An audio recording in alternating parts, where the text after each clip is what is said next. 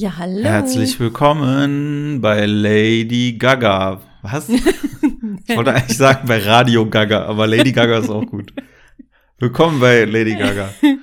Ja, hi. Welcome. Nice to meet you, Lady Gaga. Ja. Welcome to my poker face.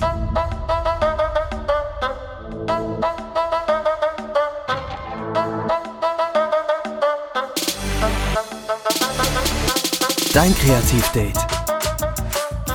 Mit Chris und Sebi. Schönen guten Tag äh, an alle Kollegen da draußen. Sind wir wieder da, ne? Was erzähl mal? Ich habe keine Ahnung. Ich habe nichts zu sagen. Aber das behaupte ich ja jedes Mal und dann quatschen wir die Stunde voll, ne? Pass auf, ich habe ein Feedback aus der Userschaft. Das hast du noch nicht gesehen, Mhm. deswegen lese ich dir Also einfach es ist vor. Ich sage nicht von wem. Ja, es, du musst dich warm anziehen. Echt jetzt? Ja, aber geht. nein. Pass auf, ich mache aber auch den Namen unkenntlich. Herzlichen Glückwunsch. Ich freue mich wahnsinnig für dich. Du hast es wirklich verdient. Natürlich drücke ich dir auch die Daumen, dass es weiterhin so gut für dich läuft. Du kannst stolz auf dich sein. Nach diesem ersten wichtigen Schritt folgen noch viele weitere gute Neuigkeiten, da bin ich mir sicher. Ich freue mich schon sehr darauf, deine Bücher bald lesen zu können. Viel Erfolg fürs Schreiben. Hä? Wer hat das denn geschrieben? Eine sehr liebe Oh. Userin, ich sage den Namen jetzt nicht, äh, sie wird es ja selber wissen, oder Hörerin, Datenschutz und so. Aber das hat mich doch sehr gefreut. Ich wollte es dir auch schon seit einer Woche irgendwie weiterleiten. aber nee, nee, seit vorgestern. Ehrlicherweise, es war vorgestern, aber ich bin nicht dazu gekommen, weil ich gerade viel unterwegs bin. Aber ich dachte, dann gebe ich dir diese warme Dusche doch gerne hier auch direkt im Oh, Podcast. eigentlich ist das jetzt gerade die perfekte Brücke. Also erstmal vielen lieben Dank, das ist so nett. Ich freue mich riesig über diese Worte und äh, ja, ich, also die Forschung, dass irgendjemand später mal meine Bücher liest, ist so crazy. Ich kann mir das noch gar nicht richtig vorstellen, wie sich das anfühlen muss. Aber es ist auch irgendwie jetzt gerade voll die Brücke zum Thema, was, was mich gerade so ein bisschen auch umtreibt. Meine Agentin hatte heute Morgen, boah, wie das klingt, meine Agentin, ne? Also meine Agentin sagt ja immer dies und jenes. Sie hatte heute Morgen. Du bist jetzt so ein Mensch, der jeden Satz beginnt mit Ja, meiner genau. Agentin. Ich, ziti ich Ah, okay, zitiere sie klar. jetzt ständig bei, bei jeder ge Ja, sich okay. bietenden Also, Gelegenheit. Was hat, meine Agentin denn gesagt? Nein, sie hat heute Morgen einen sehr ehrlichen Post zum Thema Ablehnung gemacht. Und das fand ich aus ihrer Perspektive, aus Agentenperspektive, mega interessant. Dass sie natürlich auch diese Momente der Ablehnung erfährt. Sei es, weil eine Autorin, die sie gerne unter Vertrag genommen hätte, sich doch für eine andere Agentur entschieden hat. Oder weil dieses Manuskript, was sie unheimlich gut findet, nirgendwo ankommt. Aus welchen Gründen auch immer. Und jetzt gerade, als du das eingeleitet hast, dieses sehr nette Feedback mit den Worten zieh dich warm an, habe ich richtig gemerkt, wie mir so das Herz in die Hose gerutscht ist. Und muss mal wieder sagen, das ist uncool. Also ich weiß nicht, warum mich Ablehnung so sehr tangiert. Das ist aber schon so. Ich bin da nicht richtig, ich bin nicht Teflon. Ich bin da sehr durchlässig und lasse solche Sachen immer viel zu nah an mich ran. Das ist nicht cool. Ja, ist wie alles irgendwo in der Kindheit verdrahtet. Irgendwo wurde man als Kind so oft abgelehnt und dadurch ist das so eine Panik, die man sein ganzes Leben mit sich rumschleppt. Das haben ja viele. Aber ich muss ja sagen, ich muss es auch mal gerade sagen, ähm, wollte ich ja letzte Woche schon erzählen. Ich mache ja momentan sehr viele Workshops, so die ich halt moderieren darf. Bin da auch sehr happy Mhm. mit. Und ich binde ja auch meistens Feedback ein, weil Feedback erzähle ich mich ja hier auch immer oder erzähle ich mir ja auch immer an Wolf, dass das ganz wichtig ist und dann durch wird man besser, Learnings generieren, la la la. Und darum mache ich das natürlich auch selber und hole mir Feedbacks. Und mittlerweile mache ich ganz gerne Silent Feedbacks, also dass ich halt äh, abfrage ohne abzufragen, also ohne dass man diese Runde macht, weil ich halt keine, wie sagt man, sozial erwünschten Antworten haben will Mhm. wie, nee, war alles voll toll, vielen Dank, Mittagessen war lecker, so, sondern halt mal wirklich wissen wir, wo kann ich mich äh, verbessern. Und da muss ich sagen, seitdem ich das mache, habe ich über mich gelernt, dass mir Feedback doch näher geht, als ich dachte. Mhm. Kam wahrscheinlich ehrlicheres und negativeres Feedback. Weil ich kenne das ja auch bei so Seminaren, wenn man dann so, äh, wenn es dann noch einmal so durch die Runde geht und jeder sagt was und deine Vorredner haben alle total was Positives gesagt, du willst das ja nicht crashen. Du willst ja nicht diejenige sein, die dann so Showstopper-mäßig sagt, also ja, mir hat's jetzt nicht so gut gefallen, aus den und den Gründen. Mhm. Also finde ich auch super unangenehm. Und klar, dieses sozial Erwünschte spielt da natürlich auch mit rein. Beziehungsweise ähm, finde ich es auch ätzend, das direkt nach dem Seminar zu machen. So, ich finde es cooler, das mit ein bisschen Abstand machen zu können und in Ruhe, versus da werden irgendwelche Bögen ausgeteilt und man muss sich direkt hinsetzen und da was aufschreiben. Ich habe dann einfach keine Lust mehr. Die Luft ist raus, ich bin müde. Bürgen finde ich auch schlimm. Nee, ich mache das ganz auf freiwilliger Basis und was ich halt sagen muss, was halt schon, äh, man sieht ja schon, also ich lasse es dann an die Wand kleben irgendwie, weil ich ja so ein Klebezettelonkel bin. Und ich sehe dann schon, dass die meisten dann eben auch beide Seiten, also positives und negatives Feedback abgeben. Und das positive Feedback ist dann auch sehr gut. Mhm. Also das ist dann schon nicht so, dass da jetzt einer rausgeht und sagt, war scheiße, sondern das ist dann eher so ein, es war super, aber, weißt du? Mhm. Und das ist ja total gut. Das sind ja genau die Sachen, an denen man lernt. Weil wenn man nur hört, ist super, ist halt scheiße. Ja. Weil man dann irgendwann so selbstverliebt wird. Aber ich muss auch sagen, die, wenn das Feedback, also wenn das halt so, boah, es ist mega super, aber, dass dieses Aber manchmal an mir kratzt. Vor allem dann, wenn man, oder wenn ich das gar nicht so gesehen hätte. Mhm. Oder aber, wenn ich dachte, dass das besonders gut war.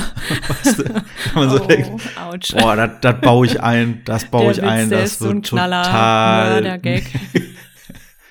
nee, Witz nicht, aber ja, keine Ahnung, wenn ich dann halt irgendwie, äh, ich schaffe mir ja auch sehr viel Theorie drauf, ne? Und wenn man dann zwischendurch mal so einen kleinen Exkurs macht, um halt so ein bisschen theoretisches Wissen unterzubringen und dann steht dann drauf, ja, war ein bisschen viel gelabert an der Stelle.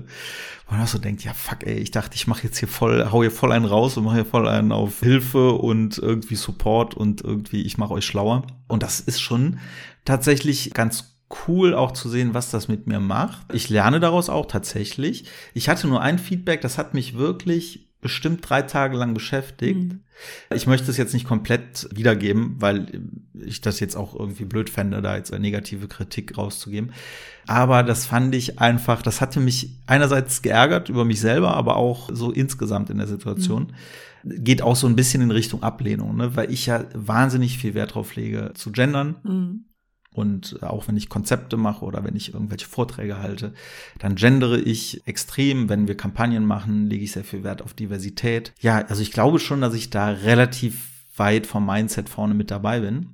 Und so auch in den Workshops, versuche ich zumindest. Und dann war mir eine Formulierung durchgegangen, die nicht divers war. Und das stand dann nachher auf dem Zettel, weißt mhm. du?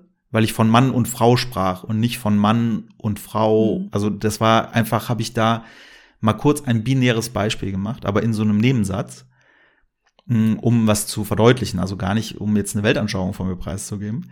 Und das hat mich irgendwie so beschäftigt, weil ich dachte erstens, ja, okay, hätte mir jetzt nicht passieren können. Andererseits dachte ich, oder müssen, und andererseits dachte ich so, ey, ich gendere hier acht Stunden lang und gebe acht Stunden lang, versuche ich mein Weltbild irgendwie zum Besten zu geben. Und dann einmal, und da dachte ich so für mich, ey, im Zweifel doch für den Angeklagten. Und das war dann so das Negativfeedback aus diesem Workshop. Und dann dachte ich auch so, ey, ah, ärgert mich. Warum ist mir das passiert? Plus auch dann, äh, und das ist der positive Effekt daraus, wieder zu sehen, wie sensibel mhm. dieses Thema einfach auch manche Menschen trifft. Ne? Ja, wahrscheinlich, weil es dir auch, weil es dir auch wichtig ist und du da Wert drauf legst und dich Auf da sehr Fall. bemühst und dann ist es natürlich umso ah, frustrierender, wenn dann sowas kommt. Ja. Genau. Und das war auch, aber äh, umgekehrt auch zu sehen, wie wichtig das ist, weil ich habe da irgendwie acht Stunden lang eigentlich im Akkord gequatscht und irgendwie Input gegeben. Und diese eine Formulierung, die war so, die hat das so gewichtet in dem Moment. Alles andere, oder das war so ein Gegengewicht zu dem allen anderen, was ich gemacht habe, dass das es wert war, ja, als einziges negatives, wie gesagt, das positive Feedback dazu war auch gut. Das habe ich mir ehrlicherweise dann auch nochmal genauer angeguckt, aber nicht, weil ich eitel bin, sondern einfach, weil ich rausfinden wollte, ob das jetzt Auswirkungen auf das Gesamtergebnis für diese Person hat, ne? weil das soll ja auch was bringen. Ich mache ja diese Workshops, um Leuten zu helfen. Und dass jetzt nicht einer sich da einfach nur acht Stunden geärgert hat.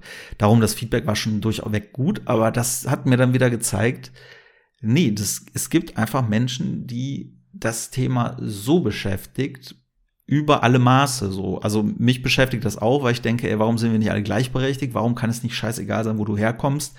Und dann, ja, gibt's aber, glaube ich, auch Menschen, die da ganz intensiv oder noch viel sensibler mit dem Thema umgehen und dass da eine unbedachte Äußerung, die ja noch nicht mal dramatisch war, ja, oder genau. so, für mich, also für mich jetzt nicht dramatisch, aber es war halt einfach so, ja, Mann und Frau, dass das dann halt dazu führt, dass das äh, am Ende so eines Tages dann noch im, im Hinterkopf ist.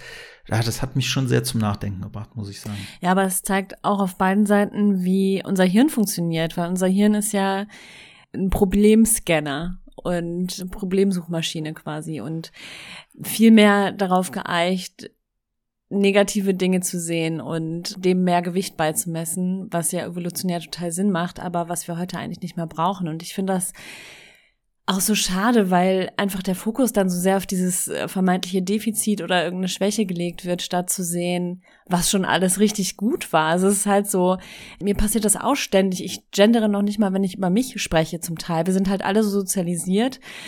Ja, und ich finde, da kann man auch mal ein bisschen gnädig sein. Vor allem, wenn man halt sieht, dass die Person die ganze Zeit gendert und dann geht halt eine Formulierung durch. Mein Gott ja, ich weiß auch nicht. Ähm. Ja, also ich habe mich entschieden dann auch, wie gesagt, hat mich länger beschäftigt, als es mir lieb war, aber ich habe mich dann entschieden, es als positives Feedback aufzunehmen im Sinne von, da wollte einfach eine Person, also nicht, dass es positiv, ich habe es nicht unter Plus dann ich hab das gut in irgendeinen Gedanken. Umgekehrt, Großartig. also als positives Feedback, was ich nutzen kann weil es mir einfach nochmal gezeigt hat, dass das ein Thema ist und dass ich da halt vielleicht noch aufmerksamer sein muss, wenngleich ich jetzt dadurch mich nicht in Frage stelle in meiner Haltung oder so. Also das, das schon. Aber ich fand das irgendwie nochmal äh, insgesamt, jetzt unabhängig auch von dem Thema oder von dem Feedback, halt echt interessant nochmal zu sehen, jetzt wo ich halt nochmal reales Feedback auch kriege, weil jetzt, das sind halt wieder reale Workshops, weil Vorher war alles digital oder ist jetzt immer noch viel, aber da schreibt halt einer eher mal nicht irgendwie was Negatives hin, als wenn man es halt irgendwo in einen Raum in der Ecke kleben kann. Und das fand ich schon interessant zu sehen, weil ich hier immer groß die Fresse aufreiße und sage, mir kann keine Kritik was anhaben, ja. mir ist das alles scheißegal und so. Und deswegen äh, wollte ich das auch nochmal teilen und nochmal sagen, liebe Freunde, ich bin auch ein Mensch. Offensichtlich. Hätte ich auch nicht gedacht. ja, ich habe schon das Gefühl, dass du da ein bisschen tougher bist, zum Beispiel auch als ich weil mir das also wirklich überdurchschnittlich nahe geht und ich mich dadurch natürlich auch so ein Stück weit abhängig mache, sowohl im Positiven als auch im Negativen, weil auf der anderen Seite für mich auch immer so Lob mich immer so sehr freut und ich möchte mein Herz da gar nicht so sehr dran hängen, sondern ich möchte eigentlich mehr bei mir bleiben und für mich schauen, bin ich zufrieden mit dem Ergebnis? Ne? Wo stehe ich in dem Punkt? Und ist das für mich valide, was jemand über mich sagt? Und wir haben auch in Farnese sehr viel über dieses Thema gesprochen, in allen möglichen Schattierungen und Ausprägungen. In Farnese, also für alle, die jetzt zum ersten Mal zuhören, es sind ja ein paar neue dazugekommen. Äh, hallo erstmal an dieser Stelle. und schön, dass ihr da seid. Und genau, da habe ich einen Schreibworkshop gemacht an der Krimi-Schreibschule Manuscripto von Georg Simada. Und da war auch vor allem dieses Thema, wie geht man mit negativen Rezensionen um? Also ich weiß zum Beispiel, dass Sebastian Fitzek gar keine Rezension liest und dass es auch andere SchriftstellerInnen so halten. Aber höre dann auch von einem Spiegel-Bestseller-Autoren, dass dann unter den vielen Fünf-Sterne-Bewertungen eine negative war und dass ihn das so sehr runtergezogen hat, dass er da wirklich tagelang dran zu knabbern hatte. Und obwohl das eine Rezension war, die eindeutig gezeigt hat, dass die Person, die das geschrieben hat, das Buch nicht so richtig ergreifen konnte, worum es wirklich geht und so weiter und, und die Kritik auch ja, so ein bisschen haltlos war, hat ihn das total getroffen. Und das fand ich interessant. Also ich frage mich auch, wird sich das mal ändern? Also wird man da irgendwann so ein bisschen routinierter, ja, gehört halt dazu, man kann nicht von allen gemocht werden, ich mag ja auch nicht jeden. Fuck off oder? Ja, das ist ja auch dieses ganze Phänomen mit den Hatern im Internet. Weil ganz ehrlich, also ich bin jetzt niemand, der groß kommentiert und wenn, dann äh, kommentiere ich nur Dinge, wo ich zehn Stunden drüber nachgedacht habe, vorher gefühlt, ob das jetzt jemanden verletzen könnte oder irgendwie negativ ist. Aber es gibt ja Leute, die hauen einfach irgendwelche Sachen raus. Und wenn man sich das manchmal durchliest, mich regt das einfach so auf. Und dann, dass das andere Menschen, wenn man dann so sieht, wie die Kommentarverläufe sind, dann auch wiederum aufregt dass einem das so nahe geht, mhm. weißt du, wenn das keine sachliche Diskussion ist oder so ein Feedback ist oder eine Kritik wegen mir über ein Buch, weil es gibt ja Kritik im Sinne von, ja, das haben wir bei meinem Buch der eine oder andere gesagt, ja, ist echt gut und spannend und total gut. Ich habe das in einem Rutsch durchgelesen, ich konnte es nicht aus der Hand legen, aber tatsächlich habe ich relativ früh gedacht, das könnte der Täter sein. So. Das haben mir zwei sehr krimi-begierige Menschen gesagt aus meinem Umfeld, die eben sehr viele Krimis lesen und deswegen hatten die so ein, zwei Anhaltspunkte. Mhm. So, das ist ja ein Feedback, mit dem ich total gut leben und total gut schlafen kann, weil das ist irgendwie wertschätzend, das ist irgendwie trotzdem eine negative Note an der einen Stelle, wo man halt sagt, okay, kann man irgendwie besser machen, alles cool. So, das trifft einen irgendwie nicht. Aber wenn irgendein Trottel mitten in einem Kommentar Hurensohn schreibt, so völlig haltlos oder so, dass einen das dann irgendwie trifft oder dass das Menschen einfach so triggert oder, oder so trifft, wo man sich dann einfach nur sagen kann, okay, hier geht's gerade um die Klimaziele, die erreicht werden müssen. Und da ist, ist jemand, der schreibt da Hurensohn so. Und dann fängt dann sofort einer an und geht darauf ein und will sich streiten und so. Da denke ich mir immer so, ja, wieso triggert einen das? So kann man da nicht einfach akzeptieren, dass da jetzt ein offensichtlich nicht besonders intelligenter Mensch ist oder ein sehr frustrierter Mensch ist, der da irgendwie gerade irgendwie Streit sucht. Aber das, dass einen das so, das, also das ist das, was mich dann immer so beschäftigt. Wenn dann so dummes Feedback kommt. Weißt du, was ich ja, meine? Ja, auf jeden Fall. Das ist ähm, so ein Take, der hat auch einen Namen. Das passiert ganz oft und ist auch so, ein, so eine manipulative Strategie. Zum Beispiel, wenn du einen wichtigen Post machst und der erste Kommentar ist, ja, der ist ein Rechtschreibfehler. Hahaha, du Dumme. Also die Person geht gar nicht auf deinen Inhalt ein, sondern macht sich lustig über irgendwas, was gar nichts damit zu tun hat und lenkt damit die Aufmerksamkeit von dem Thema weg. Oh, jetzt fällt mir der Name nicht ein. Es gibt einen Ausdruck dafür. Ja, ich weiß genau, was du meinst und das ärgert mich irgendwie auch. Und im Grunde ist es ja gar nicht so sehr das, was die Person macht oder schreibt, sondern was in deinem Kopf da passiert. Es ist ja so, du bist ja verletzt, du denkst so, was, was zur Hölle, ne? Es ist ja auch so eine Ohnmacht, so eine Ungerechtigkeit. Und jetzt mal weg von dem Beispiel, gibt es ja auch so Situationen, wo man einfach ja, eine Situation falsch interpretiert. Zum Beispiel der Sebastian Hotzo, das ist ein Autor, der auch sehr lustige Tweets absetzt unter dem Handle El Hotzo. Und er hatte neulich getwittert, wenn ich nicht mit hahaha auf einen Gag im Gruppenchat antworte, ist es, weil ich gestresst, unterwegs, müde bin. Wenn meine Freunde nicht mit hahaha auf eine meiner Gags im Gruppenchat antworten, ist es, weil sie mich hassen. Ja, Und, den habe ich auch gelesen. Ja, das fand ich so ja, gut, weil das trifft es einfach genau im Kern wie man Dinge interpretiert. Und das kann ja auch je nach Tagesform unterschiedlich sein. Und ich hatte auch mit dir so eine Situation, muss ich jetzt mal offenlegen.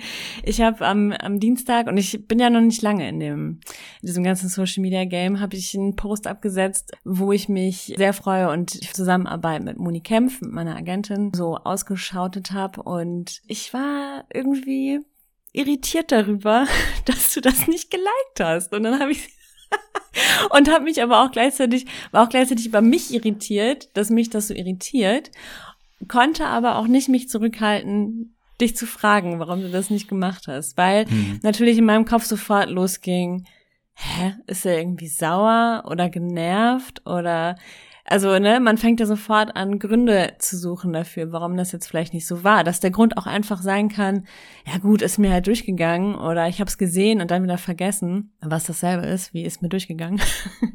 ja, aber ich kann nicht verhehlen, dass das in mir so eine, so eine Spirale ausgelöst hat. Ja, gut, dass du es ansprichst, weil ich bin sehr wütend auf dich. Okay, warum? Und es ist auch, es ist, wir müssen wirklich mal darüber. Nein, Bullshit. Das Ding ist, wir nehmen jetzt am, was ist jetzt Donnerstag? Mhm. Wir nehmen jetzt gerade auf am Nachmittag und das ist jetzt das erste Mal, dass ich kurz mal zu Hause bin, indem ich nicht schlafe oder das Kind äh, für die Schule fertig mache, weil ich jetzt drei Tage komplett äh, unterwegs war, eben drei Workshop-Tage hatte und Kundentermine äh, und was weiß ich und zwei von den drei Abenden waren Abendessen mit Kunden auch. Deswegen, das waren jetzt drei Tage, wo der Zirkus in der Stadt war und ich extrem viel zu tun hatte.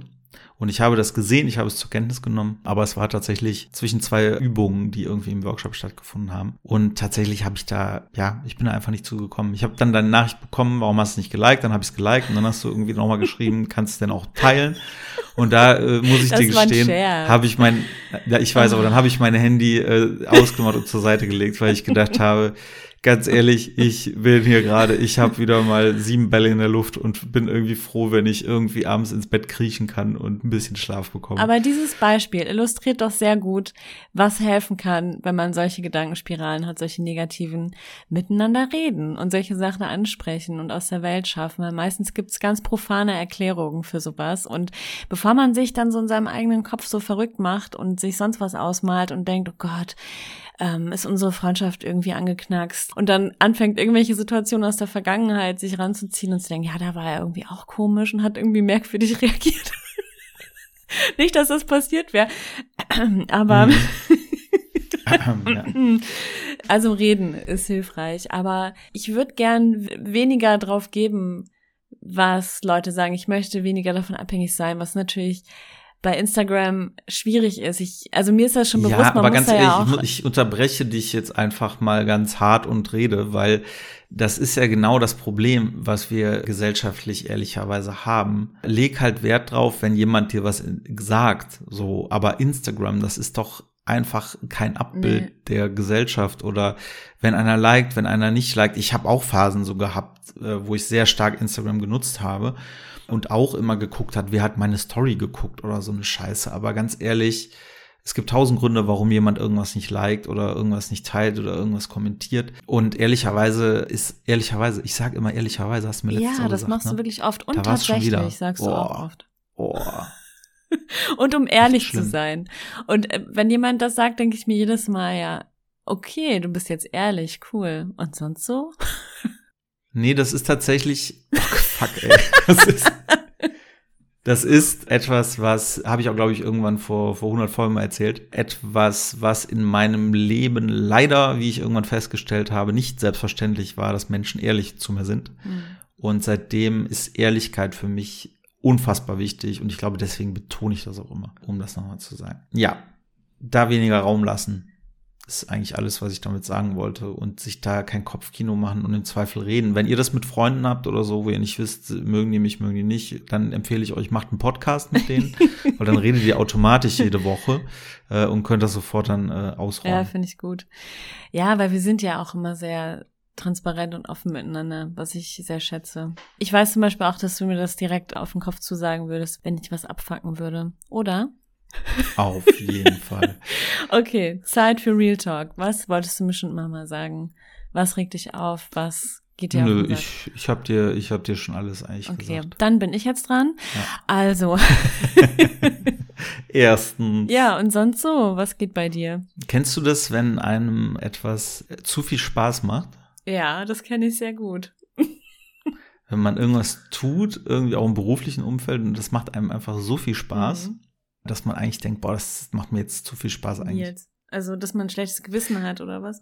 Nee, gar nicht. Ich hatte jetzt den Fall, ich hatte einen sehr, das waren auch jetzt die drei Tage, ich hatte einen ganz tollen Workshop, wo es darum ging, Videocontent zu produzieren. Und mein Ziel war es eben, dass jeder aus der Gruppe so einen Prototypen bauen kann. Also sprich, jeder dreht kurz so ein Video und dann wird das nachher abgestimmt mit einer Jury und so. Also alles so ein bisschen agil und tralala. Und da brauchte eine Gruppe, brauchte dann jemanden, der vor der Kamera mal kurz was einspielt, so für den Prototypen. Und da habe ich wieder mal ein bisschen schauspielern dürfen und es hat mir echt zu viel Spaß gemacht. Ja, Mhm. ja ich merke ich merk halt wieder, dass da echt, da ist bei mir sowas hängen geblieben in der Kindheit. Ne? Das wollte ich ja immer eigentlich machen, habe das nie verfolgt und als ich das jetzt wieder gemacht habe, dachte, also was heißt Schauspieler, ne? Ich habe da mal drei O-Töne gegeben und irgendwie einen Müllmann gespielt. Aber es Leiche hat Nummer richtig sieben. Spaß wieder gemacht. Leiche Nummer sieben?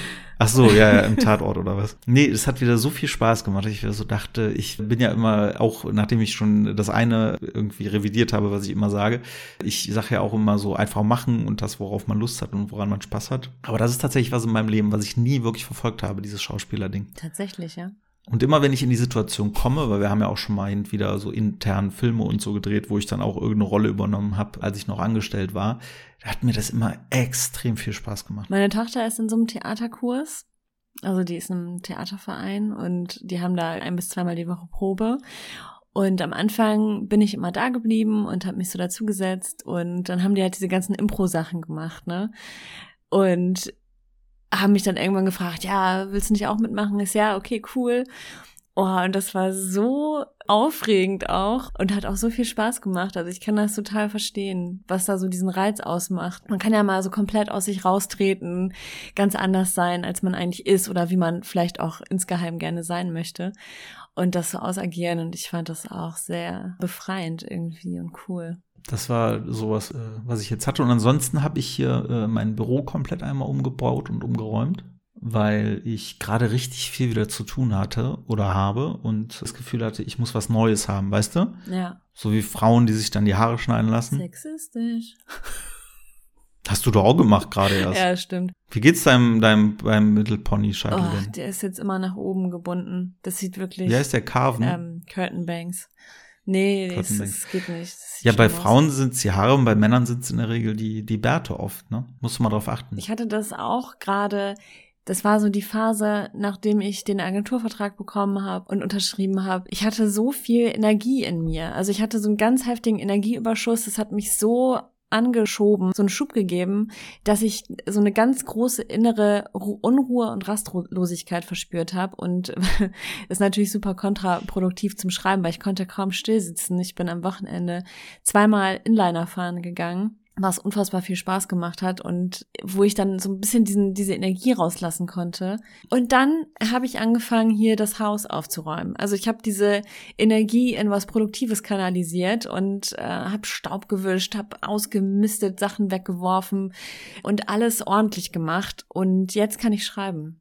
Und ich fand das so einen ganz interessanten Prozess, weil das war so ein bisschen wie, ich muss jetzt im Außen erstmal für Ordnung sorgen, um mich auch innerlich zu sortieren und wieder klar mhm. zu werden. Und das war sehr, sehr hilfreich. Jetzt ist alles wieder voll schön ja. hier und ich fühle mich wohl. Und das glaube ich ist auch wirklich ein Missverständnis, weil viele haben das ja, wenn die was Dringendes erledigen müssen, beruflich oder irgendwas, weiß ich, dass die halt anfangen, Schubladen aufzuräumen oder die sauber zu machen oder so. Und dann ist ja immer dieser Irrglaube, dass das gemacht wird, um sich zu drücken vor der eigentlichen Aufgabe.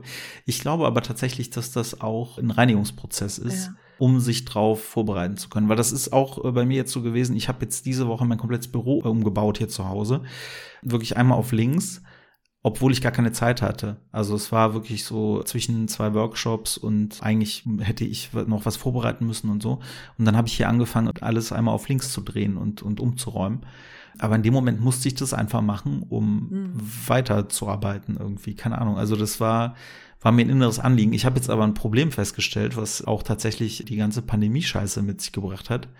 Weil ich habe jetzt mein Büro so, wie ich es haben will. Mein Schreibtisch steht jetzt endlich mal vor dem Fenster. Oh, meine auch. Habe immer so ein bisschen, schön, ne? bisschen schön Licht hier rein. Der Raum hat ganz viel Platz gewonnen, weil ich die Schränke ein bisschen cleverer hingestellt habe. Meine Rudermaschinen nimmt nicht mehr so viel Platz weg. Alles schön.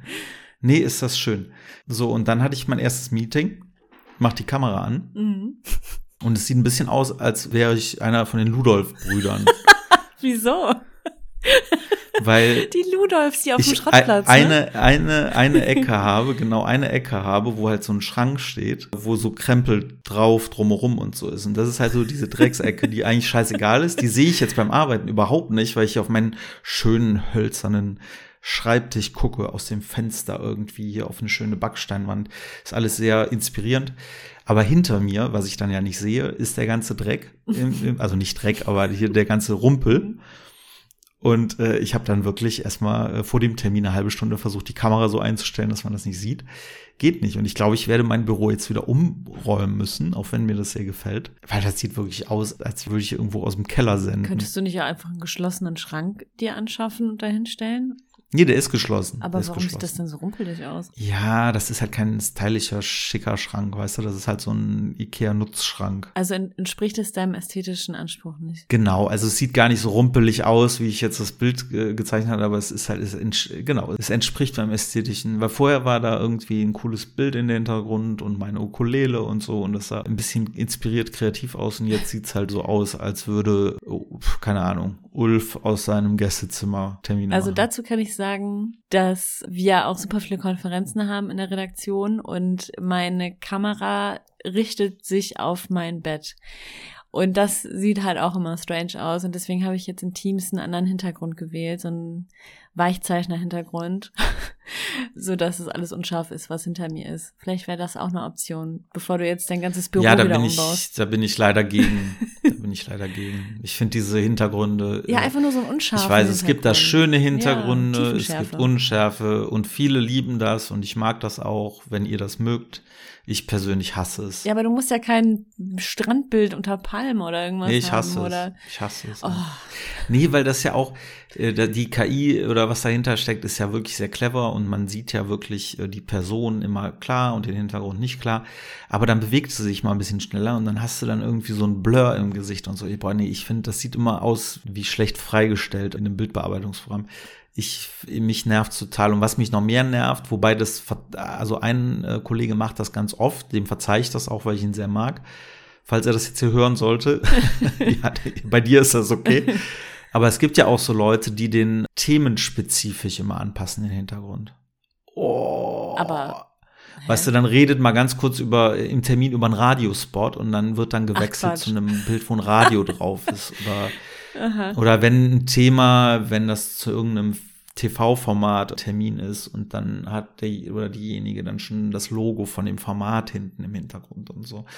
Oh, ich weiß es nicht. Ich finde das immer So ein bisschen das anbiedernd oder was. Es wäre mir auch zu aufwendig. Ja. Also ich hätte da gar keine, gar keinen Bock drauf, da Energie zu investieren, meinen Hintergrund ständig anzupassen. Nee, ich mag das nicht. Aber tatsächlich muss ich mir jetzt was Um einfallen das mal lassen. kurz Ja. festzuhalten. Es nervt dich mehr, dass du mal ein Blur im Gesicht hast, im Zweifel, als dass du dein ganzes Büro umräumst wieder, wo du jetzt gerade doch Sagen wir mal so, zufrieden ich hab's halt gerne schön so. Und wenn ich finde diese Blurs oder Hintergründe, die wenn jemand das hat im Termin, dann denke ich mir immer, okay, wie sieht's jetzt bei dem aus? Wahrscheinlich sitzt er vor irgendeinem so einem alten Bücherregal, was nicht aufgeräumt ist, wo irgendein Molump aus dem letzten Mallorca-Urlaub irgendwie noch drin steht und irgendwelche seltsamen Sachen oder irgendwelche seltsamen Sammelfiguren, für die er sich schämt, weil sowas sammelt man eigentlich nicht in dem Alter, keine Ahnung.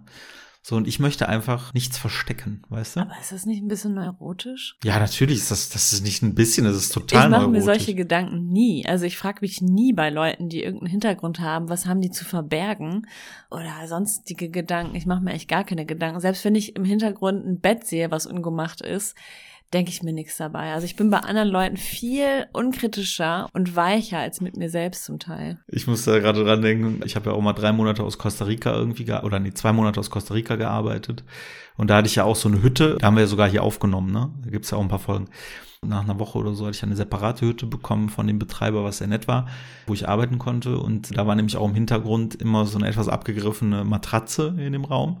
Und ich habe halt bei mir meistens nachts wegen der Zeitverschiebung eben Termine gemacht. Und eine Kollegin vor allem, schöne Grüße, falls du es hören solltest, du weißt, wen ich meine, die hat sich die ganze Zeit kaputt gelacht. Immer wenn wir hatten ein paar Termine und immer wenn wir gesprochen haben, die hat sich nicht einbekommen, den ganzen Termin über, weil es halt im Dunkeln war, hinter mir so eine ange, angepackte, versiffte äh, Matratze und so. Und die sagte immer, ey, was machst du da im Ausland? Und wenn ich dann auch sagte, ja, ich muss jetzt gleich noch was arbeiten, dann war natürlich schon der Witz klar, der da kommt. Deswegen, also mir ist es schon wichtig, ich weiß, dass neurotisch ist. Gleichzeitig, auch wenn ich immer sage, ich gebe keinen Wert drauf, was andere denken, gibt es schon so eine professionelle Ebene, wo das nicht ganz funktioniert. Weil Mhm. das ist halt was, was ich schon festgestellt habe in der Selbstständigkeit, dass es bestimmte Dinge gibt, die man einfach verbindet mit jemandem, der kreativ Fall. arbeitet. So. Ja. Und das hat damit angefangen, dass als ich mich selbstständig gemacht habe, hatte ich halt noch einen Windows-Laptop und ein Android-Handy so. Und ich habe halt relativ schnell gemerkt, du wirst halt schon ernster genommen in der Kreativbranche, wenn du halt so ein Apple-Dude bist, ne? Das ist tatsächlich so. Und ich bin jetzt tatsächlich sehr froh auch mit Apple, weil das arbeitsfreundlicher ist als dieser ganze Windows-Bums. Keine Werbung. Unbezahlte Werbung, genau. Nee, ich bin wirklich sehr zufrieden damit, obwohl ich vorher ein Gegner davon war. Aber darauf will ich gar nicht hinaus. Ich will damit sagen, es gibt halt so ein gewisses Bild so. Und ich kann auch verstehen, wenn ich jemanden berate, wenn es darum geht, äh, kreativ und inspiriert zu sein oder jemanden coache darin, wie man sein Leben in den Griff kriegt, dass der schon irgendwie erwarten kann, dass ich jetzt hier nicht vor einem Hintergrund sitze, wo es aussieht, als wäre ich gerade kurz äh, vor dem Auszug oder gerade erst eingezogen. So, das ist schon was, was vielleicht auch unterbewusst passiert. Vielleicht passiert es auch gar nicht, aber es passiert bei mir und in dem Moment, wo ich es im Kopf habe, werde ich ja auch unnatürlich, weißt du? Dann Ja. versuche ich hier die Kamera irgendwie so einzustellen.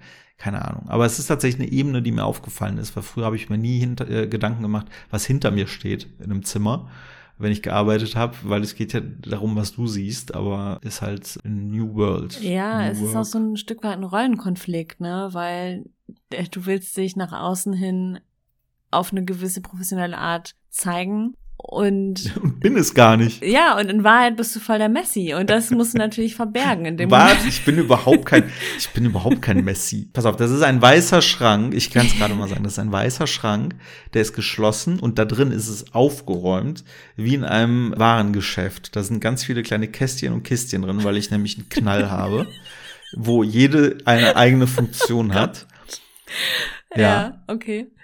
Und ich habe mir da sogar eigene Böden noch eingebaut, so nachträglich, um es noch strukturierter zu machen. Und oben stehen fein säuberlich Kisten äh, mit weiteren Krempel. Also es ist alles sehr akkurat, aber trotzdem sieht's halt aus wie ein Warenlager, weil es halt so ein weißer, nicht so schöner Schrank Ey, ist. ohne und Witz, schick halt mir so bitte mal ein Foto, weil Kisten ich drauf. will mal das Ausmaß deiner neurotischen Ausprägung wissen. Das kommt mir, das das hört sich alles sehr sortiert an und nicht Messi-mäßig nach Dreck, wie du es vorhin bezeichnet hast. Aber ich kenne das auch noch früher, also wenn man, also ich weiß noch, dass ich mal eine Lehrerin privat in der Stadt getroffen habe, also zufällig, ne? Und das war für mich so, what? Und da ist mir zum ersten Mal klar geworden, das ist einfach ein Mensch mit einem Privatleben und die lief da einfach rum mit ihrer Family und das war auch so, hä? Okay, passt da auch nicht mit dieser Rolle zusammen, die sie so in meinem Kopf hatte. Das ist immer krass, Ja, ne? wenn man Leute trifft Kontext, so, ne? oder so äh, Arzthelferinnen auch, ne? Ja, und dann so denkt, hä, irgendwoher kenne ich die, ne? Wenn die halt immer so im Weiß sitzen, die da im Tresen und, und, und regeln alles und machen mit dir Termine und dann siehst du die plötzlich so im Supermarkt, wie die irgendwie die äh, nach einer Avocado suchen, die reif ist. Braucht dann immer so ein paar Minuten, um zu checken, wo ich die hinzupacken habe. Ja, genau. Und manchmal, und das kann man ja auch nicht verhehlen, dass das vielleicht so sein würde, wenn ich jetzt zum Beispiel im Club wäre und meine Gynäkologin würde da, wenn ich sehen würde, wie sie sich auf der Toilette einen Schuss setzt, dann wäre es vielleicht wieder was anderes. Keine Ahnung. ja, ja, ich finde auch, also das kann man so als Grundregel machen, wenn dein Arzt ein Fixer ist, ist es schon Ja, das ist okay, schon wenn man das nicht, ja. wenn man das nicht so gut findet. Ja. So ein Hirnchirurg, der sich kurz vorher noch einen Löffel über den Bunsenbrenner hält, ist auch jetzt nicht sowas, wo man sagt, ach ja, schneiden wir mal einen Kopf auf, kein Problem.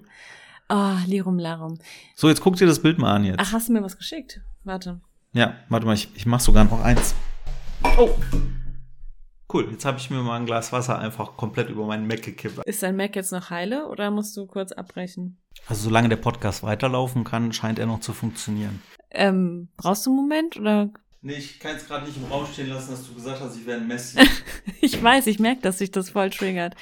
Ähm, aber Leute, ich kann euch sagen, ich war schon mehrfach bei dir zu Hause und es ist wirklich eine krasse Rumpelbude. Also, was du da quasi nach außen hin für ein Bild transportieren willst, das entspricht nicht der Realität.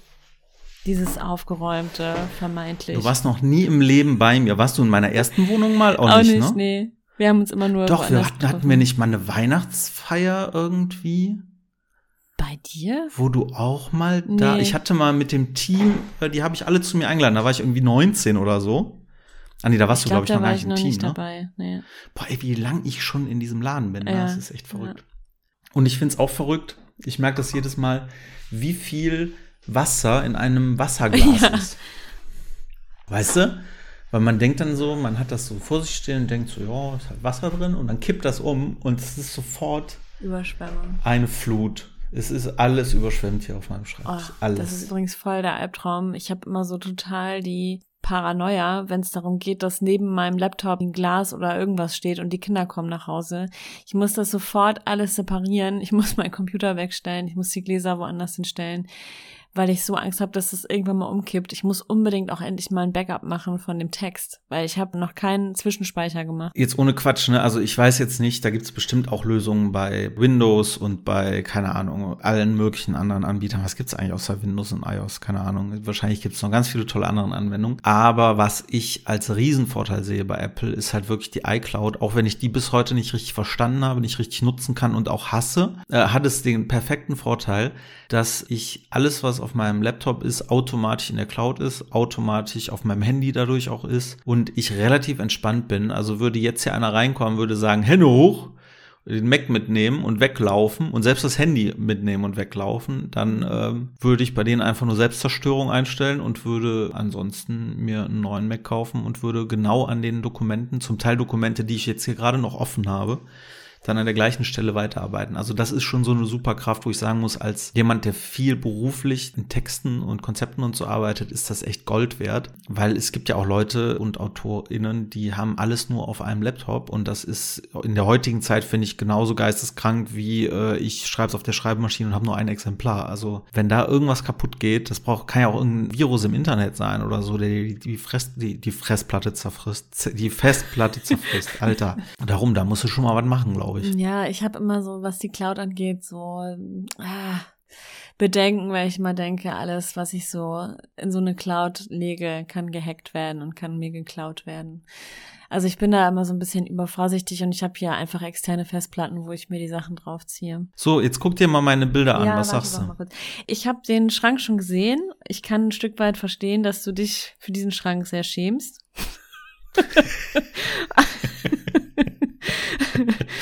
Immer wieder schön mit dir zu reden. Danke. Das ist halt, um das ganz kurz einzuordnen. Ihr kennt das doch auch. Man ist eingezogen, alles ist perfekt, alles ist super, man hat viel Geld für Möbel ausgegeben und dann hat man immer noch so einen Lump über und denkt sich, okay, man kann hier eigentlich noch einen Schrank hinstellen in das dritte oder vierte Zimmer, wo man was reintun kann, wo man das unterkriegt und dann geht man jetzt nicht los und kauft einen Schrank für 2000 Euro, sondern dann guckst du halt, was bei Ikea weg muss. Und dann stellst du ihn da hin und da hängen dann irgendwelche Jacken drin, die du eigentlich nie anziehst, keine Ahnung, Kisten mit irgendeinem Kram, den du eigentlich auch niemals wieder brauchst. So, und die Kategorie ist halt der Schrank. Da hat nie jemand drüber nachgedacht. Es ist scheißegal, dass der da steht, aber jetzt ist er halt live on stage bei jedem Termin und das nervt mich. Hm. Ich habe eben überlegt, mach doch einen Vorhang vor. aber das sieht auch Ja, genau, dann sieht's aus. dann So Samt- noch so einen mehr aus, als wäre ich ein Psychopath. so einen roten Samtvorhang. Äh. Genau, nee, du bist äh, Schauspieler und das ist deine private Bühne, wo du deine kleinen Aufführungen machst. Wenn du es schon quasi nicht leben kannst, dann möchtest du zumindest zu Hause ab und zu mal auf der Bühne Also stehen. ich finde, wenn, wenn man so einen Arbeitsraum hat, wo eine Streaming-Kamera auf einem samtroten Vorhang, nee, das macht irgendwie ein seltsames Bild auch für Besucher. Ich kann mir nicht helfen. Ja, da ist auch wieder recht. Aber dieses ganze, ich meine, das ganze Thema ist ja insgesamt eins, was einzahlt auf dieses Thema, man möchte dazugehören, man möchte nicht abgelehnt werden, man möchte gemocht werden, man möchte auch eine gewisse Außendarstellung, eine gewisse Fassade von sich wahren. Mm, nee, ist bei mir anders gestrickt tatsächlich. Jetzt bin ich gespannt. Natürlich mag das, mag das alles irgendwie mit reinspielen, aber mein Ding ist einfach, und das habe ich irgendwann in meinem Leben festgestellt, ich bin immer gut, wenn ich bei mir bin und wenn ich entspannt bin. Das ist zum Beispiel ein Grund, warum ihr mich fast nie in einem Hemd sehen werdet. Weil ich halt eben jetzt nicht der super sportliche und drahtige Typ bin, sage ich jetzt mal. Und wenn ich ein Hemd, Hemd anhabe, dann zubbel ich das immer so nach unten, weißt du? Weil das immer so ein bisschen hochrutscht und zubbel ich das immer so nach unten. Und wenn ich ein Hemd anhabe und unterwegs bin, egal ob es privat oder beruflich ist, dann, dann hampel ich immer an dem Hemd rum. Und dadurch bin ich abgelenkt und bin, bin irgendwie nicht bei mir, weil ich halt die ganze Zeit irgendwas an mir rummache. So. Und deswegen äh, bin ich dazu übergegangen und trage eigentlich fast nur noch T-Shirts oder halt dünne Pullis, weil da fühle ich mich wohl und da brauche ich nicht drüber nachdenken, ob ich jetzt gleich hier Britney Spears like äh, bauchfrei sitze. So, das nervt mich dann.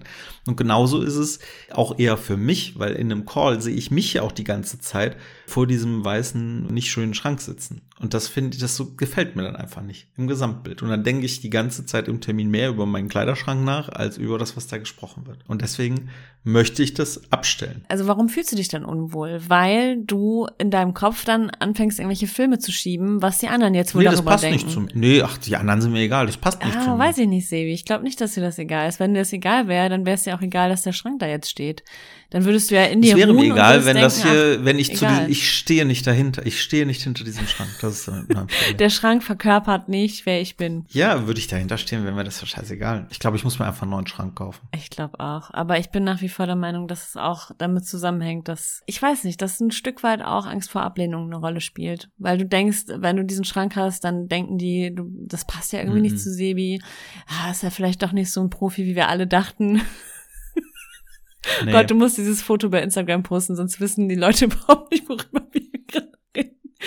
Ablehnung spielt auch in diesem ganzen Schreibgame so eine Riesenrolle. Es, also es geht eigentlich nicht ohne. Ich habe auch, bevor ich jetzt diesen Agenturdeal bekommen habe, habe ich ja auch sehr viel Ablehnung bekommen. Da haben wir hier noch gar nicht drüber gesprochen dass ich ja an meinem Geburtstag im Juli, ich hatte schon drei Monate auf die Agentur gewartet, die hatten das Manuskript geprüft und dann kam an meinem Geburtstag die Mail und ich saß gerade in so einem Restaurant mit meiner Familie und wir haben gefrühstückt, da kam gerade der Kaffee und wir wollten gerade loslegen und ich habe noch mal kurz meine Mails gecheckt und habe dann gesehen, dass sie mir geschrieben haben und wusste sofort, okay, hat wahrscheinlich nicht geklappt. Ja, und so war es dann auch und es war so also es war schon echt enttäuschend und ich meine, man kann sich das immer schön reden, wenn man sagt, das liegt in der Regel gar nicht so sehr am Werk, sondern eher daran, dass die vielleicht gerade einen Hauttom in einer ähnlichen Prämisse haben oder dass, ach, keine Ahnung, dass das gerade nicht nachgefragt wird, das Genre an sich, der Markt ist schwierig, bla bla bla. Aber trotzdem hat also trifft einen das so bei den ersten Malen, gerade wenn man zum ersten Mal so an Agenturen rantritt, gar nichts zu hören. ist ja auch übel. Aber ich finde, wenn man schon diesen Schritt weiter ist und man hat das Manuskript eingeschickt und da ist diese Hoffnung und man wartet jeden Tag, dass was kommt und aktualisiert seinen Mail-Account und wartet und wartet, dann Oh, und dann kommt diese Ablehnung. Ja, das ist, das geht schon ein bisschen tiefer. Ich weiß auch nicht, ob man da so eine Resilienz aufbauen kann oder ob sich das irgendwann mal ändert. Aber jetzt bei der Ablehnung zum Beispiel war ich natürlich auch enttäuscht, aber es kam auch sofort dieser Shift hin zu, ja gut, ich habe ja noch super viele Agenturen, die ich anschreiben kann. Und wenn es die nicht ist, dann soll es die auch nicht gewesen sein. Das hatte mir Merabe auch gesagt. Ne? Es hat alles irgendwie einen Grund und rückwärts gelesen verstehen wir unser Leben dann wieder besser, weil wir sehen, ja, ja gut, dass du nicht bei der Agentur gelandet bist, weil die Moni kämpft, ne? Das ist deine Agentin und da solltest du hin und das ist ein perfektes Match. Also es passiert alles aus dem Grund und irgendwie glaube ich da auch dran, dass das so ist. Finde ich eine sehr gesunde Einstellung. So sehe ich äh, mein Leben mittlerweile ja auch, dass bestimmte Begegnungen einfach zu bestimmten Zeitpunkten stattfinden. Und ich hatte ja dieses Jahr auch so ein paar Leerläufe beruflich und war mir nicht sicher, aber auch nicht in Panik tatsächlich. Also das sah auch schon mal anders aus vor ein, zwei Jahren, wo ich dann doch sehr panisch geworden bin, wenn ich mal zwei Wochen kein größeres Projekt irgendwie an Land hatte. Und dieses Jahr habe ich da wirklich auch sehr entspannt mit der Tatsache verbracht, dass ich zwischendurch auch ein bisschen zu viel Privatier war. Ich liebe diesen Ausdruck, ey, wirklich. Privatier. Was sind Sie vom Beruf? Ja, Privatier. Bin Privatier. Aber ich muss jetzt auch sagen, gerade in den letzten Wochen, ich finde diesen, diesen Satz immer so schön, deswegen sage ich ihm, mein Auftragsbuch ist voll, auch wenn ich kein Auftragsbuch habe, aber auf jeden Fall habe ich sehr viele Aufträge. Es hat sich einfach durch meine Geduld auch, muss man sagen, sehr viel gerade gefügt. Es fühlt sich alles sehr neu an, es fühlt sich alles sehr schön an, es macht alles wieder große Freude. Und deswegen muss ich auch sagen, es musste so kommen, wie es kommen sollte, weil hätte ich mir den Arsch aufgerissen dieses Jahr, dann wäre ich jetzt wahrscheinlich ganz woanders, also auch inhaltlich, beruflich. Hätte ganz andere Kunden, würde ganz andere Aufgaben machen und jetzt bin ich halt da, wo ich gefühlt auch wieder hingehöre und ja, es ist so, man braucht ein bisschen Grundvertrauen dann auch. Ja, und ich möchte gerne ein bisschen emanzipieren mich von sowohl von Lob als auch von Kritik. Also ich, ich finde auch Feedback wichtig und sich das auch mal anzuschauen und mal so kurz für sich zu hinterfragen, ist da was dran für mich? Kann ich das annehmen oder nicht? Aber halt mit so einer souveränen Grundhaltung und nicht so mit diesem Gefühl der Kränkung, was dann vielleicht kommt, sondern eher mit so einem, mit so einem Gefühl von ich bin okay. Und das und was auch passt nicht, besser? Das anders siehst, ja. Was passt besser zu dieser Aufbruchsstimmung am Ende des Podcasts als unser Kreativ Playdate. Oh, was ist das? Keine Kategorie, sondern eine Idee, ja, die du hattest, stimmt. die ich umgesetzt habe und die du dann prompt wieder vergessen hast. oh, Und ich stimmt. dachte, ich konfrontiere dich einfach nochmal mit dieser. Ja, weil ihr kennt vielleicht äh, Fest und Flauschig, da haben Olli Schulz und äh, Jan Böhmermann, äh, die, das ist ja auch ein Podcast, der schon sehr lange auf Spotify exklusiv läuft. Äh, und die haben die Fidi und Bumsi-Liste. und da, die kennst du gar nicht? Nee. Ach, ich dachte, die Idee, die du hattest, wäre geklaut gewesen von denen. Nee, okay, aber dann ist es nicht geklaut. Dann ist es wie so oft, dass Ideen auch parallel mal äh, entstehen Wer können. hätte es gedacht? Weil Chris hatte die Idee, weil wir so viel immer über Musik und Motivationsmusik und so reden, dass wir einfach eine eigene Playlist machen. Und da wir ja das Kreativ-Date sind, ist das das Kreativ-Playdate. Play, wegen Play, wisst ihr? Musik, Play abspielen. Und ihr findet ab jetzt bei äh, Spotify das Kreativ Playdate. Das Logo sieht sehr ähnlich aus zu dem äh, unseres Podcasts. Und wir werden da gelegentlich ein bisschen Musik draufpacken Ja. und das dann hier auch thematisieren im Podcast. Und ich mache den Start mit drei Songs, die da jetzt schon länger drauf rumliegen. Und zwar einmal, das habe ich schon mal gesagt, mein höchstes Motivationslied der letzten drei Jahre. Das sagt mir auch mal die Auswertung, wenn man am Ende des Jahres die meistgehörtesten Songs äh, gesagt bekommt. Ich weiß, es ist, es klingt so ein bisschen cringe, weil der, nee, Boomer bin ich ja gar nicht, Gott sei Dank, der Millennial jetzt hier einen auf jung machen will, aber es ist nach wie vor Bad Guy von Billie Eilish. Das Mhm. ist für mich das absolute Motivationslied. Dann habe ich draufgepackt äh, Sympathy for the Devil, aber in einer Version von einer sehr coolen Rockabilly-Band aus Las Vegas, von den Delta Bombers, was mir immer was gibt. Dann Frank Turner, einer der großartigsten Musiker, den ich äh, in den letzten Jahren für mich entdeckt habe. War ich auf einem Konzert und der hat mich noch mal wie 14 fühlen lassen mit Moshpit und allem drum und dran. Ein ganz toller englischer Künstler.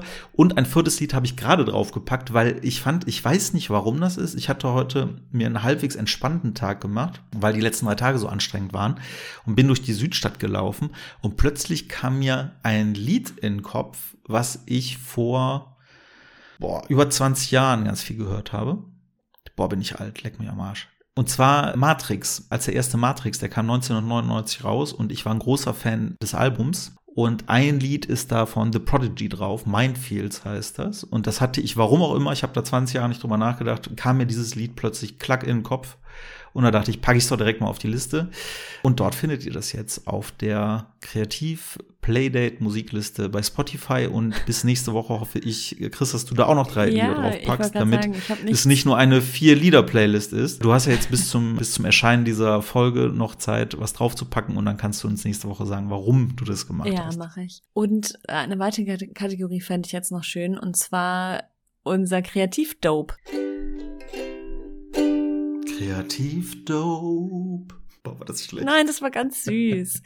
Und zwar in dieser Kategorie wollen wir erzählen, was wir gerade konsumieren an kreativem Shit. Sei es äh, Podcasts, Musik, ähm, andere kreative Dinge, die uns gerade glücklich machen. Und bei mir ist das eine Podcast-Entdeckung, die hatte eine liebe Hörerin und Autorin, die Rebecca Knoll bei Instagram ausgeschautet. Und zwar der Podcast Sexy und Bodenständig von einer Autorin und einem Autor betrieben, Till Räther und Alena Schröder. Und die sind so vom, vom Vibe her so ein bisschen wie wir. Also ich finde die unheimlich sympathisch und die nehmen auch wirklich kein Blatt vor den Mund. Da wird auch viel geflucht, hat mich so an uns erinnert, muss ich sagen. Ach, leck mir am Arsch, das stimmt doch überhaupt nicht. Er, er Berlinert auch so ein bisschen. Ich finde die beiden unheimlich authentisch und witzig und schonungslos auch und nehmen da sehr viel mit inhaltlich. Also das hat mich total gefreut, diesen Podcast zu entdecken. Und du so? Ja, tatsächlich, ich habe mich zwar jetzt nicht vorbereitet, aber was ich extrem gut fand, ihr wisst, ich bin eher der Seriendude. Was mir sehr gut gefallen hat, war die Netflix-Serie Cleo, eine deutsche Produktion mit Jella Hase heißt die Schauspielerin. Ja. Eine wirklich sehr gute Serie, inhaltlich, also es geht halt um, ja, sie ist eine Agentin, die in der Wende sozusagen, ja, weggesperrt wird und kurz nach dem Mauerfall rauskommt und dann, ja, da gibt es eine Verschwörung und sie versucht die halt irgendwie aufzudecken. Und was mir so gut gefällt, weil ich bin nicht immer ein großer Fan von deutschen Produktionen, weil die halt oft so ein bisschen trutschig daherkommen. Also nicht immer, aber oft so dieses, keine Ahnung, dann fahren sie in ihrer grünen Minna erstmal drei Stunden über Landstraßen und machen irgendwelche Männerwitze oder so. Und das ist hier gar nicht so, sondern es ist wirklich schon fast amerikanisch. Und die Schauspielerin, die macht das einfach wunderbar. Also die Jella Hase, die macht das mit sehr viel Mimik, mit sehr viel Gestik, mit sehr viel Witz, auch sehr subtilem Witz. Trotzdem ist es auch ein bisschen brutal, zumindest so brutal, wie es sein muss. Also ist auf jeden Fall eine Empfehlung. Ich habe das sehr gerne geguckt und auch sehr schnell durchgesuchtet. Danke. Ich glaube, da hatte der Georg Simada auch von geschwärmt, als wir in Farnese waren. Er fand das nämlich auch richtig gut und vor allem die Jella Hase fand er sehr gut. Jetzt kannst du die Kategorie schießen. Kreativ, dope. Nee, also das muss man noch üben hier mit der Ukulele. Das ist noch nicht so richtig perfektioniert. Kategorie zu. Für tot, wir machen jetzt hier mal auch Feierabend, ne? Also über eine Stunde, das reicht jetzt auch Ja, ich langsam. bin auch richtig. Reicht mir jetzt auch persönlich langsam. durchgeballert, weil ich habe den Vormittag geschrieben und ich habe so ein paar Änderungen eingebaut, die die Agentin mir, ähm, wo sie mir so ein paar Hinweise gegeben hat zum Plot und das ist so gut. Und das sind, das sind so, ist so die Art von Hinweisen. Du fängst gerade einfach eine neue Nein, Folge aber an, ich, ne? das wollte ich noch mal ganz kurz erwähnt haben, weil es echt cool ist. Also das ist so die Art von Hinweisen, wo man dann denkt, Aber spar dir das doch einfach für die nächste Folge auf. Das ist ein bisschen wieder wie letzte Folge, wo es darum ging, wenn du äh, mich anrufst und wir kurz mal was besprechen, dann wird es ein Zwei-Stunden-Gespräch. Und die Erfahrung nach über 70 Podcast-Folgen ist, wenn du jetzt kurz bei eine Stunde zehn noch eine Sache kurz loswerden willst, die dir deine Agentin gesagt hat, dann äh, wird das hier die erste Folge mit eine Stunde 30 und das machen wir nicht. Deswegen ist das doch ein guter Cliffhanger. Nächstes Mal, was hat Chris Agentin Tolles gesagt, was sie wieder zum Nachdenken gebracht hat und sogar zum Weinen, weil heute hat sie auch schon geweint, habe ich bei Instagram oh, gesehen. Wir werden es erfahren. Und nicht geliked. Nächste Woche. Du Arsch. Tschö. Ciao. Thank you.